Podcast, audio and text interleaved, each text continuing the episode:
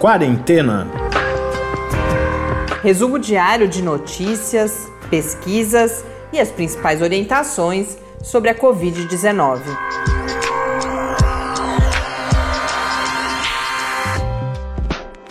Quarentena dia 60. Eis que chegamos ao nosso 60 encontro aqui na nossa quarentena.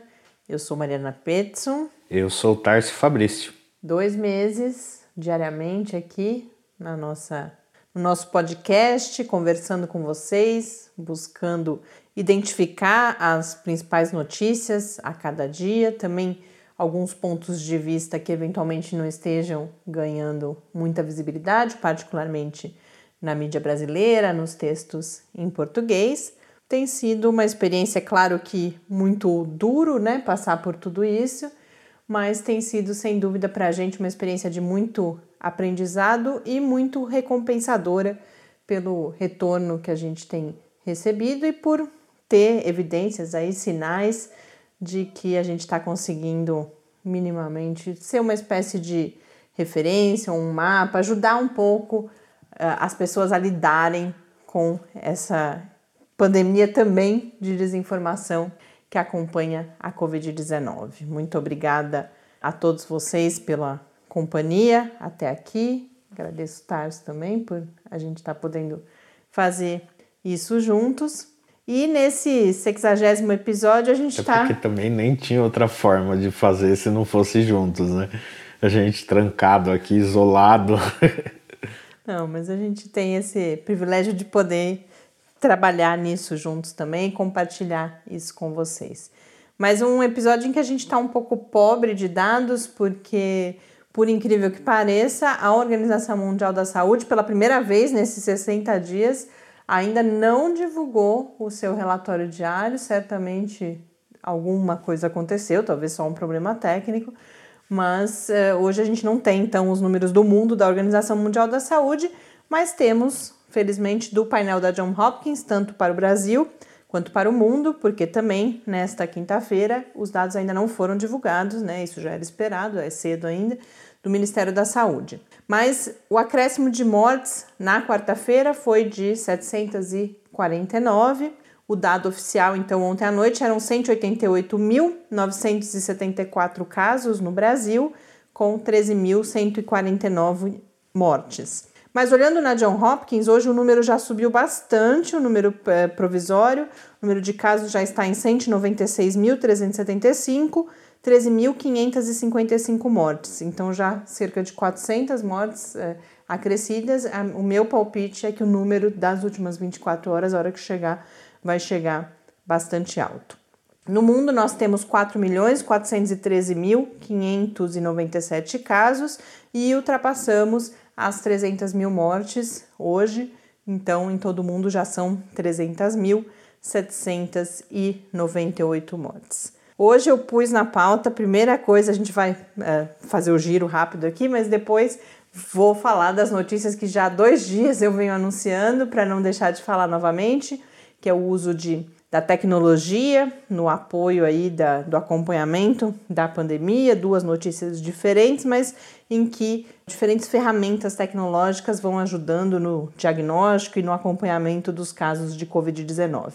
A gente fala também de uma pesquisa realizada aqui no Brasil com o potencial de proteção do, de hormônios femininos contra a Covid-19. Ontem falamos né, da diferença de casos que, que se agravam entre homens e mulheres, e hoje a gente continua com mais uma informação sobre isso. Falamos novamente sobre crianças e, lamentavelmente, eu, eu venho evitando falar da cloroquina, hidroxicloroquina aqui no podcast, até porque cada vez mais perde importância enquanto potencial fármaco, mas as circunstâncias aqui no Brasil nos obrigam, então a gente fala um pouco sobre isso também. Mas antes, vamos às notícias rápidas. A gente tem notícias sobre investimentos do Ministério da Saúde, ou melhor dizendo, falta de investimento do Ministério da Saúde. Após a mudança no Ministério da Saúde, a mudança de ministro né, e do, dos outros cargos né, das secretarias, o investimento em EPIs e respiradores é 10 vezes menor. Até esse momento. Até né? esse momento. É, sobre respiradores, hoje uma notícia que saiu em vários lugares é que o número que o Ministério da Saúde pretendia receber de respiradores fabricados aqui no Brasil, a previsão para abril e maio, a expectativa agora é que, na melhor das hipóteses, seja possível contar com metade desses equipamentos.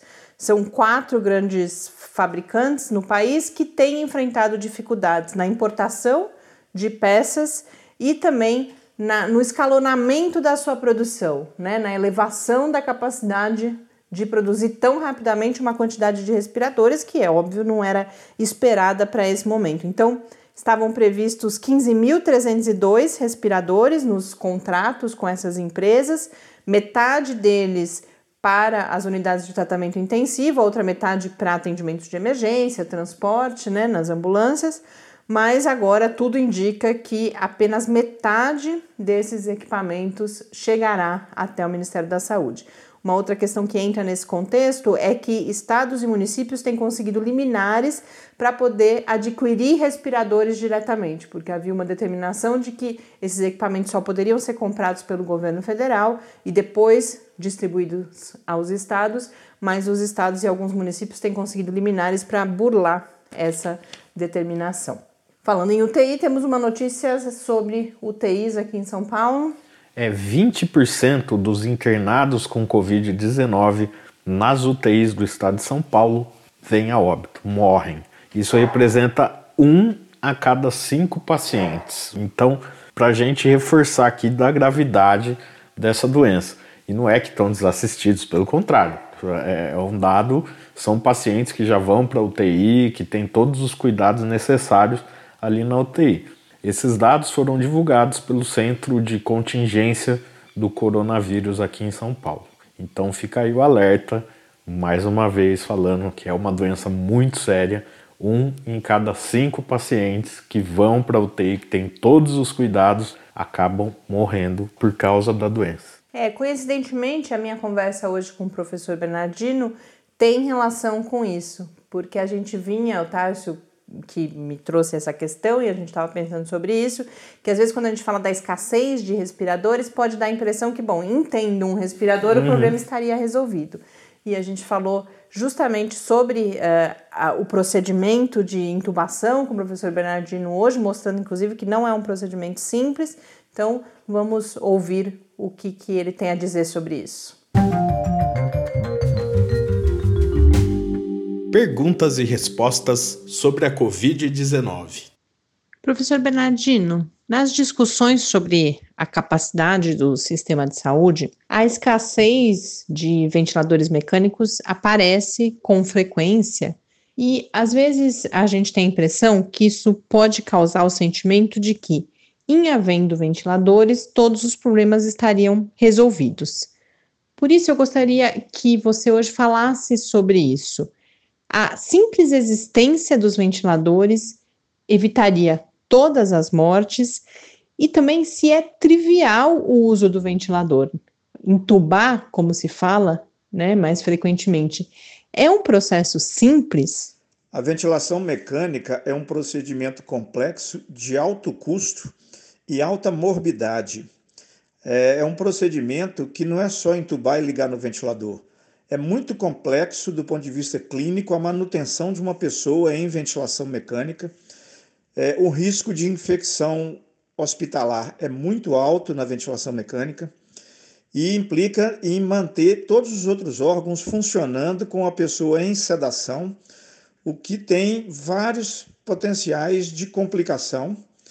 E do ponto de vista de redução de mortalidade específica por Covid na população, a ventilação mecânica reduz muito pouco. Em torno de 50% até 90% de quem vai para a ventilação mecânica devido à Covid morre. Então, mesmo em ventilação mecânica, a mortalidade é muito alta.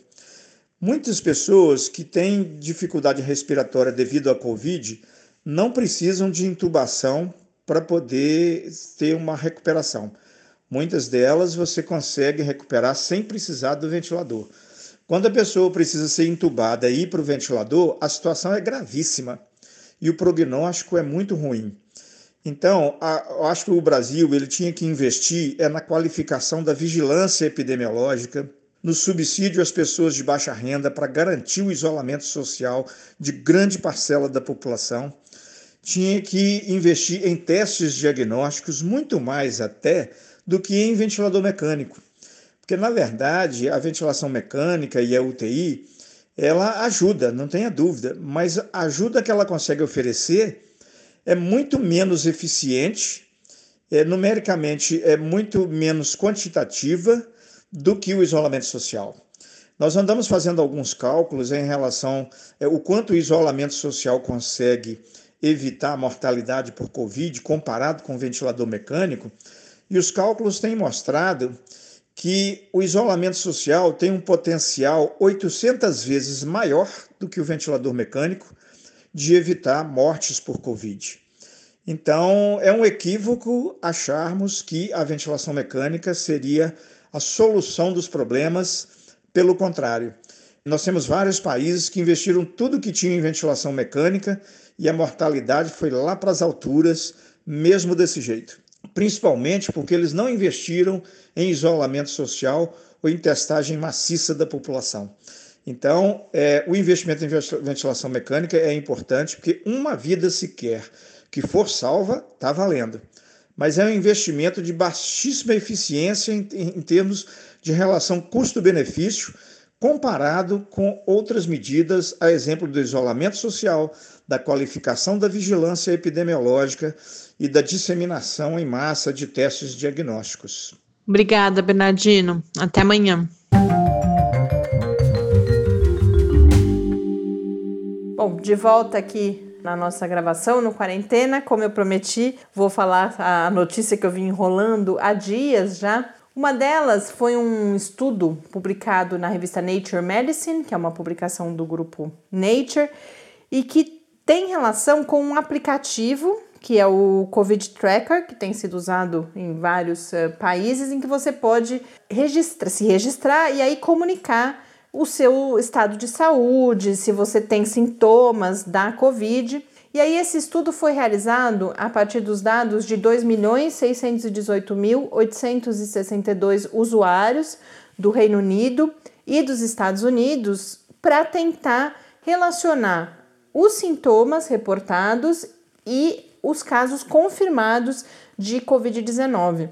Os pesquisadores apresentam isso como um esforço complementar a testagem e principalmente como um esforço que busca entender a doença naquelas pessoas que não chegam a ir para o hospital, porque a maior parte dos dados que a gente tem registrados são daquelas pessoas que são hospitalizadas, que são testadas, que geram um, um prontuário médico e falta a informação. Tem várias estratégias aí sendo buscadas aqui no Brasil mesmo. O próprio Ministério da Saúde está junto com uma das, dessas organizações, não lembro qual delas agora, que realiza né, as pesquisas, eh, como a PNAD, por exemplo. Mas esses foram para uma outra estratégia, que é essa estratégia dos dados do aplicativo.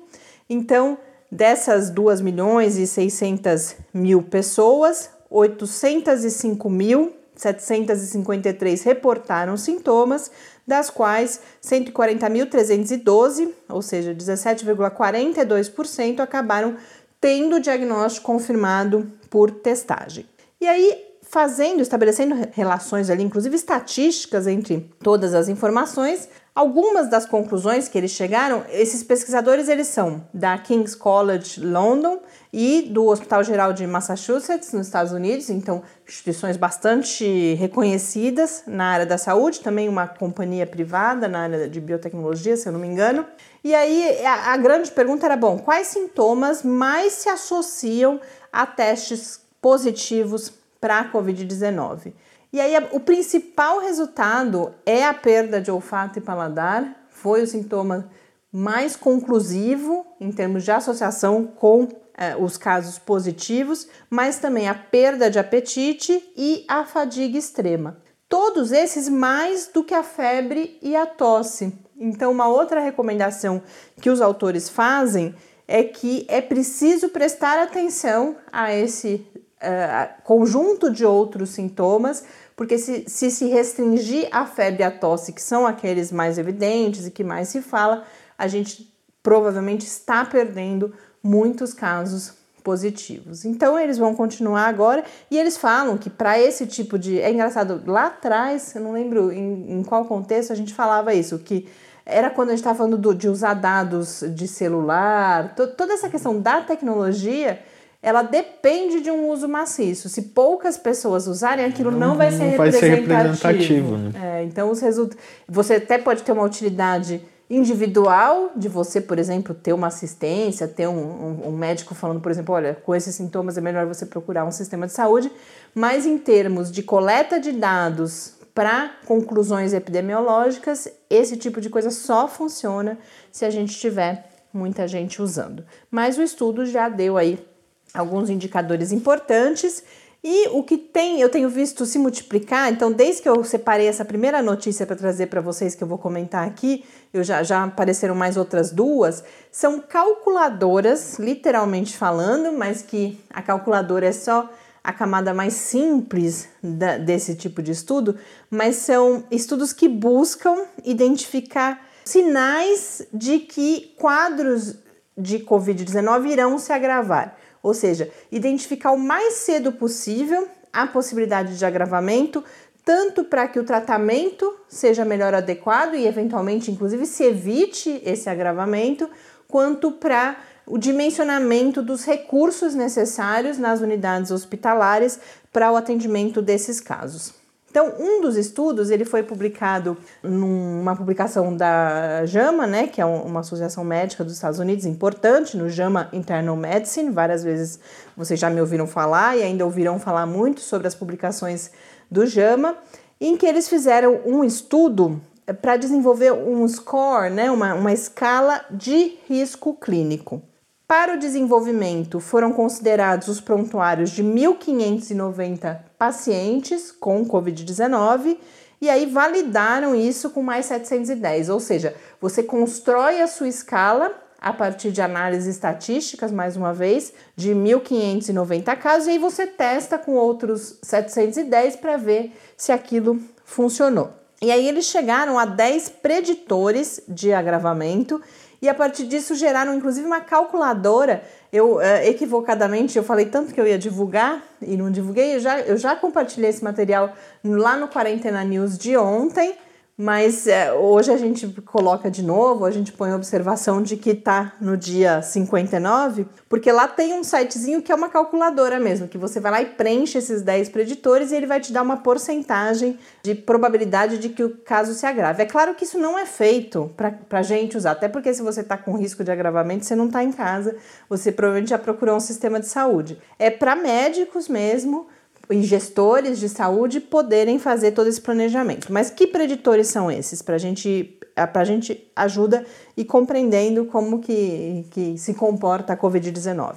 A radiografia de peito com a, norma, normalidade, então é uma resposta simples, sim ou não. Tem a normalidade, não tem a normalidade. A idade, que é a que mais a gente tem falado. Aí, uma série de sintomas como uh, dispneia, inconsciência, hemoptise e também tudo questão de sim ou não. Alguns exames clínicos, então, por exemplo, a bilirrubina, que a gente até ouve falar mais, mas tem outros aqui que eu nem.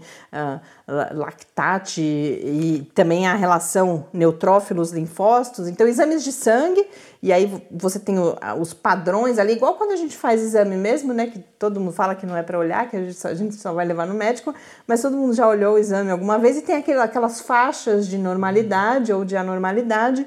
É o mesmo tipo de informação que há nessa calculadora. E às vezes você vê alguma coisa estranha lá, você e não entende pensa, nada meu Deus, morri. Né? Aí chega no médico, é algo que não quer dizer absolutamente é, até nada. Esses padrões, é claro que daí, caso a caso, tem variações, né?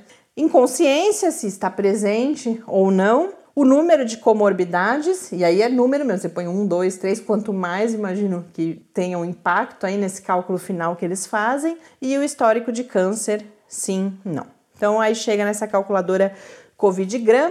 E como eu falei, depois desse primeiro estudo que eu vi, eu já vi outras duas notícias. Uma, um preprint que ainda não, não, ou seja, não foi publicada, não passou pela revisão, ainda não foi publicada numa revista, né? Mas que é de pesquisadores de Yale, que também é uma instituição bastante reconhecida, que vai fazer um índice de severidade para chegar a um prognóstico do que eles chamam de descompensação respiratória que acontece cedo, porque eh, num conjunto significativo dos casos, a descompensação acontece em 24 horas depois que a pessoa chegou no hospital, o que é considerado muito rápido e é importante você saber antes, ou pelo menos ter evidências antes de que isso pode acontecer para decidir qual é o tratamento e também saber se aquela pessoa vai precisar ir para UTI, não vai precisar ir para UTI, se vai precisar de um respirador.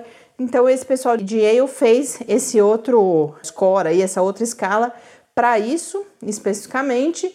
E hoje eu vi uma outra notícia que foi publicada num um artigo, na verdade, foi publicado no The Lancet, uma outra calculadora, mas agora para previsão de mortes em até um ano por Covid-19, considerando nesse caso a existência, as condições clínicas da população no Reino Unido. Esse é um estudo com foco no Reino Unido. Então, quantas pessoas têm problemas cardíacos, diabetes, e aí eles vão fazer essa modelagem, e aí a gente hoje tem dica de modelagem, inclusive. Mas tudo isso envolve estatística, envolve, é claro, tecnologia de informação e envolve modelos matemáticos de suporte à tomada de decisão no, no tratamento da Covid-19. Cada vez mais, felizmente, a gente fala muito de fármaco, de vacina, da própria compreensão do vírus e de como ele atua no organismo, mas os dados que vão sendo gerados médicos, né, os prontuários, como que, que isso evolui nos diferentes países, vai fornecendo material para que a gente tenha essas ferramentas de apoio que vão ajudar principalmente os gestores na área da saúde, e aí a gente está falando tanto de gestores uh, no nível nacional, estadual, municipal, mas também o gestor de cada unidade hospitalar, dos diferentes equipamentos de saúde, a tomarem decisão que vão, decisões que vão desde que tratamento oferecer até como estruturar o seu serviço de saúde, qual é a, a demanda ali, quais são as lacunas para um melhor atendimento.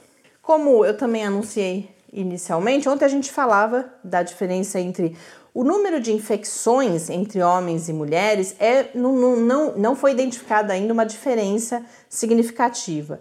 Mas entre os homens, a doença se agrava mais. Então, tem vários estudos buscando entender os motivos disso. A gente falou sobre isso ontem. E aí, hoje, a agência FAPESP divulgou uma pesquisa que está sendo realizada aqui no estado de São Paulo, por pesquisadores principalmente da Unifesp, a Universidade Federal de São Paulo, e da USP, sobre o papel dos hormônios femininos, dos estrogênios, em uma possível proteção fisiológica contra o vírus, o SARS-CoV-2, causador da Covid-19. Estudos anteriores com o SARS-CoV, né, que é o, o outro coronavírus que causou a epidemia de SARS, já indicaram um papel desses hormônios e por isso houve a decisão de continuar esses estudos agora. Já está na fase de estudo in vitro, eles estão com cultura de células e aí vão testar esses diferentes hormônios. E a ideia é não só compreender esse papel, mas isso pode levar depois ao desenvolvimento de compostos com potencial terapêutico. Então não é só algo eh, voltado a entender por que, que mulheres eventualmente têm menos agravamento, mas você pode ter compostos e aí utilizáveis inclusive nos homens que podem ajudar lá no futuro. É claro que a gente ainda tem muito chão pela frente no combate aos efeitos da Covid-19. E voltando a um outro assunto dessa semana, falando de crianças, mas agora por um ponto de vista bem diferente, porque a gente teve um estudo publicado no The Lancet e a Unicef, né, que é a agência das Nações Unidas voltada especificamente à infância, às crianças, falou muito disso hoje.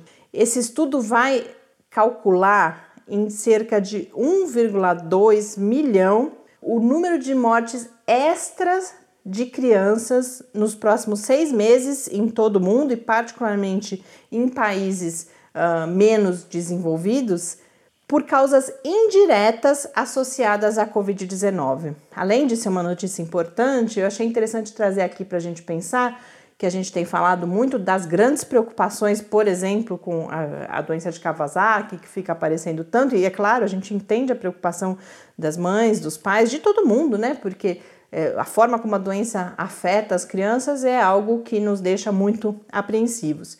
Mas, felizmente, os dados mostram que é uma pequena porcentagem de crianças que é infectada e menos ainda aquelas em que os casos se agravam. Mas a gente tem um problema sério, e é esse o recado que a Unicef está dando, relacionado às crianças em todo o mundo, que é problemas que a Covid causa, Covid e uma série de medidas que são tomadas associadas a ela, no acesso aos serviços de saúde, mas não só, também a alimentação. E isso a gente está falando, por exemplo, um dos exemplos que eles dão nessa, nesse texto que eu li é na Síria, que crianças não, tendo, não estão tendo acesso a serviços médicos que estão localizados na Jordânia. Então está falando de situações realmente de grande risco, mas depois a gente vai ver que não está tão longe da gente quanto parece inicialmente quando a gente dá o exemplo da Síria, por exemplo. Mas o cálculo é então que nos próximos seis meses, se medidas não forem tomadas, é claro, 6 mil crianças por dia, menores de 5 anos, vão perder a vida devido a fatores associados, ou seja, causas indiretas. Então, só é importante destacar, caso não tenha ficado claro, não é que essas, pessoas, essas crianças vão morrer de Covid-19, muito pelo contrário. O que se está chamando a atenção é que existem outros problemas aos quais é preciso prestar atenção, inclusive a vacinação, né, Tarso, que você falava outro dia, do, do preocupação com sarampo. sarampo, por exemplo. E a importância de manter o calendário de vacinação. É, o texto vai destacar impactos, por exemplo, sobre planejamento familiar, sobre o cuidado pré-natal, no parto e no, com os recém-nascidos, e também esse aspecto da vacinação é um aspecto importante. Esse estudo foi realizado pela Escola de Saúde Pública do, da John Hopkins, né, que é quase nossa parceira aqui no, no Quarentena, de tanto que a gente traz os dados, né, desse esse, esse centro aí de produção de conhecimento, que é de produção de conhecimento e de cuidado em saúde, que é referência, é um, uma instituição localizada nos Estados Unidos, e esse estudo também foi um estudo de modelagem em que eles constroem três cenários o mais otimista, e são eles que chamam assim, é um cenário em que os serviços de saúde estariam reduzidos em 15%. E o cenário mais pessimista é de 45% de redução do acesso aos serviços de saúde, que é o que leva então a essa estimativa de mais de um milhão de crianças e um milhão é o número adicional, além daquelas crianças que já morrem né, uh, mensalmente em todo o mundo, e principalmente nessas condições que eles estão colocando de condições mais precárias de vida. E nesse cenário que é o de 45% de redução, a gente tem também a morte de 56.700 mães grávidas ou com bebês recém-nascidos por falta desse acesso aos serviços de saúde. E aí que a última informação que eu trago, que eu falei que esse se não é um cenário longe de nós, porque eles vão listar sete países em que esse impacto deve ser maior, no caso do pior cenário, e esses países são Bangladesh, Etiópia, Índia, Indonésia, Paquistão, Uganda e Brasil. Então, uma preocupação grande com as crianças brasileiras. Para a gente. Ah, não, tem a dica depois, mas a última notícia de hoje. Como eu disse, eu tenho evitado falar da cloroquina e da hidroxicloroquina aqui. Realmente elas não merecem mais atenção ou muita atenção. Tem testes clínicos ainda em andamento, com grupo controle, tudo isso é importante, mas há muito tempo, todos os estudos que saem, os menores e os maiores, têm indicado que os efeitos colaterais são muito mais importantes do que eventuais benefícios e mais do que isso, benefícios cada vez menos aparecem nesses estudos. Mas infelizmente o presidente da República voltou a falar da cloroquina aqui no Brasil. Parece que começa a se desenhar queda de braço com mais um ministro da Saúde com base nisso. É realmente inacreditável. Isso foi dito, inclusive, esse assunto volta à tona em uma teleconferência que aconteceu hoje, organizada pela Fiesp, com empresários, que teve um, um toque cômico aí, se não fosse tudo trágico de resto que um dos participantes apareceu. Era no Zoom, tomando banho, né? É, não sei, não estava tomando banho, estava sem roupa. É, alguém fala, acho que o Mourão, alguém, ou Guedes fala que estava tomando banho, mas o que eu vi de informação é que ele estava sem roupa porque foi usando o Zoom, que é um aplicativo que tem desde o começo da pandemia, tem sido muito usado, mas tem apresentado esse problema quando as reuniões são reuniões realizadas sem senha, e esse era o caso, então tudo indica que foi invadida. Nessa mesma reunião também, outra nota triste, é, o presidente fica falando que os empresários têm que pressionar os governadores para que tudo volte a funcionar, enfim. Mas fala da cloroquina, então eu resolvi trazer aqui dois resultados mais recentes, importantes. No dia 7 de maio, a gente teve um estudo observacional com 1.376 pacientes de Nova York, nos Estados Unidos. Esse estudo foi publicado no New England Journal of Medicine e não identificou nenhuma diferença entre pacientes tratados com cloroquina ou sem cloroquina para os dois resultados finais que eles estavam investigando, que eram morte e intubação. Ou seja, não mudou nada considerando se os pacientes morriam ou não, ou se eles necessitavam da ventilação mecânica.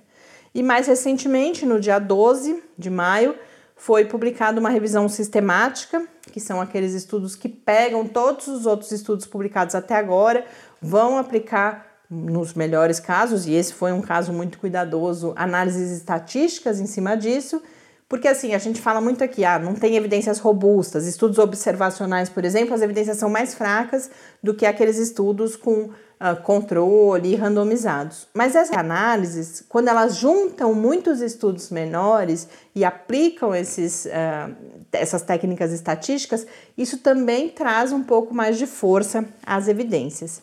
E esse estudo, então, que foi publicado no dia 12 de maio, num periódico específico da área de diabetes e síndrome metabólica, também vai mostrar, e aí é uma meta-análise de estudos controlados e randomizados. São poucos, são sete, se eu não me engano, até porque poucos estudos com o grupo controle foram realizados até agora. E aí também a conclusão dessa meta-análise é que não há benefícios na eliminação do vírus e eles identificaram um aumento no número de mortes no grupo de, ou nos grupos de pacientes tratados com a cloroquina. Eles fazem uma observação de que isso pode ser um viés, porque um dos estudos, que é o maior deles, quem recebeu a cloroquina foram os pacientes em estado mais grave. Então aí você pode ter um viés, porque as pessoas, se elas chegam nesse estado, a chance delas morrerem é maior.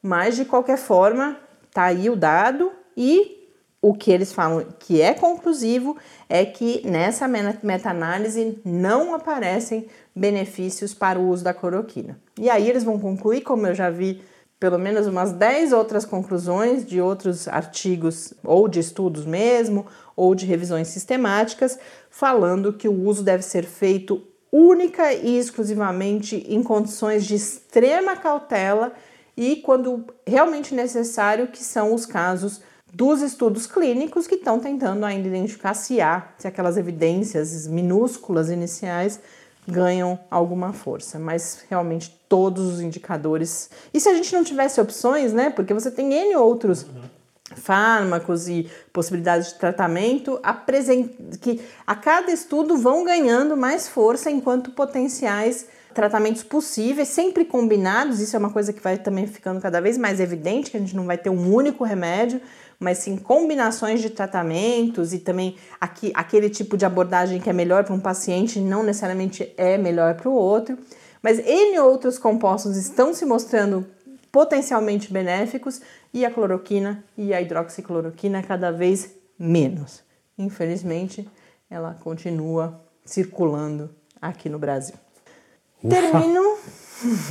Termino, tá? Você reclama, eu tô percebendo hoje que é um dia que eu tô. Tenho muita notícia, eu fico animada e aí eu fico com a respiração mais rápida também. A gente tem problemas de edição depois. Mas é porque realmente a gente tinha uma variedade de, de informações assuntos. aqui hoje. Mas tem uma coisa legal que a gente não colocou na pauta que é importante falar. Que hoje um dos produtos do nosso laboratório do Lab foi tema de uma reportagem, não é? É, a gente ficou muito. A gente fica feliz que ganha visibilidade, particularmente esse, que são os vídeos do que derivam aqui do podcast, inclusive, né? Do quadro de perguntas e respostas com o professor Bernardino. A gente produz vídeos a partir disso também, para quem ainda não conhece, e por uma parceria com o Latraviles, que é um laboratório né, do curso de tradução e interpretação Libras, língua portuguesa aqui da UFSCar, a gente coloca a língua brasileira de sinais, tem janela de Libras buscando atingir mais um público com informações de qualidade, que são as pessoas uh, surdas. E isso hoje foi destaque, então, na, na TV regional aqui. E a gente ficou bem feliz. Quem quiser conhecer esse material todo está lá no site do Lab também. E a gente vai pôr a reportagem também no Quarentena News. Que também está no site do Lab. Então o site do Lab é o www.lab.i.fiscar.br. O Quarentena News é isso, mais barra, barra Quarentena, Quarentena News. News. E também, se você quiser falar conosco, o e-mail está numa fase meio paradinha de novo, uhum. é o podcast quarentena, gmail.com e no Twitter, o QuarentenaCast. Vamos para minha dica hoje. Quando eu estava vindo gravar já, eu vi uma notícia que um dos CEPIDs, que são os Centros de Pesquisa, Inovação e Difusão da FAPESP, né, Dois deles, inclusive, são apoiadores aqui das, das nossas produções de divulgação científica e, particularmente, dessas produções no âmbito da Covid-19, que são o CDMF e o CINE. Mas esse outro CEPID, que é o Neuromate, Centro de Pesquisa, Inovação e Difusão em Neuromatemática, começou a produzir uma série de vídeos, de webinars, na verdade, justamente sobre como os modelos matemáticos, a modelagem, pode, como eles são construídos e como eles podem nos ajudar em vários aspectos de compreensão e de definição de estratégias no combate à Covid-19. Então, o primeiro vídeo já está lá, ele tem cerca de 26 minutos. Eu só comecei a assistir, mas como eu disse, fiquei animada, acho que finalmente eu vou conseguir aprender um pouco mais também sobre esse tema que tem me intrigado tanto. Esse primeiro ela vai partir, a pesquisadora que se apresenta vai partir de algumas perguntas, então como modelar, como minimizar o número de contágios, como identificar grupos de risco, qual a melhor estratégia de tratamento e a partir dessas questões ela vai explicar um pouco o que pode ser feito. Mas novos encontros já estão previstos para os dias 26 de maio, 9 de junho e 26 de junho. Então, para quem como eu está com essa curiosidade aí aguçada e quer entender melhor essas, essas curvas, essas projeções, esses números todos que a gente tem tido de lidar nesse contexto da Covid-19, fica então a dica e a gente compartilha lá no site do Lab também. Também é uma referência para a gente da gente buscar trazer pessoas que possam conversar sobre isso com a gente aqui no Quarentena. Este foi então nosso 60 encontro que marca dois meses juntos aqui neste nessa nossa quarentena. Um abraço, bom descanso para todo mundo, bom dia para quem nos acompanha no início de um novo dia e até amanhã. Até amanhã e fique em casa. Quarentena é uma realização do Laboratório Aberto de Interatividade para Disseminação do Conhecimento Científico e Tecnológico da Universidade Federal de São Carlos, o LAB da UFSCar, do Centro de Desenvolvimento de Materiais Funcionais, CDMF, e do Centro de Inovação em Novas Energias, o CINE. Pauta, produção e apresentação: Mariana Pezzo e Tárcio Fabrício. Arte e design de Henrique Mateus. Desenvolvimento web, Eduardo Martins. Edição de áudio, Lucas Stefanuto. Apoio Fundação de Amparo à Pesquisa do Estado de São Paulo.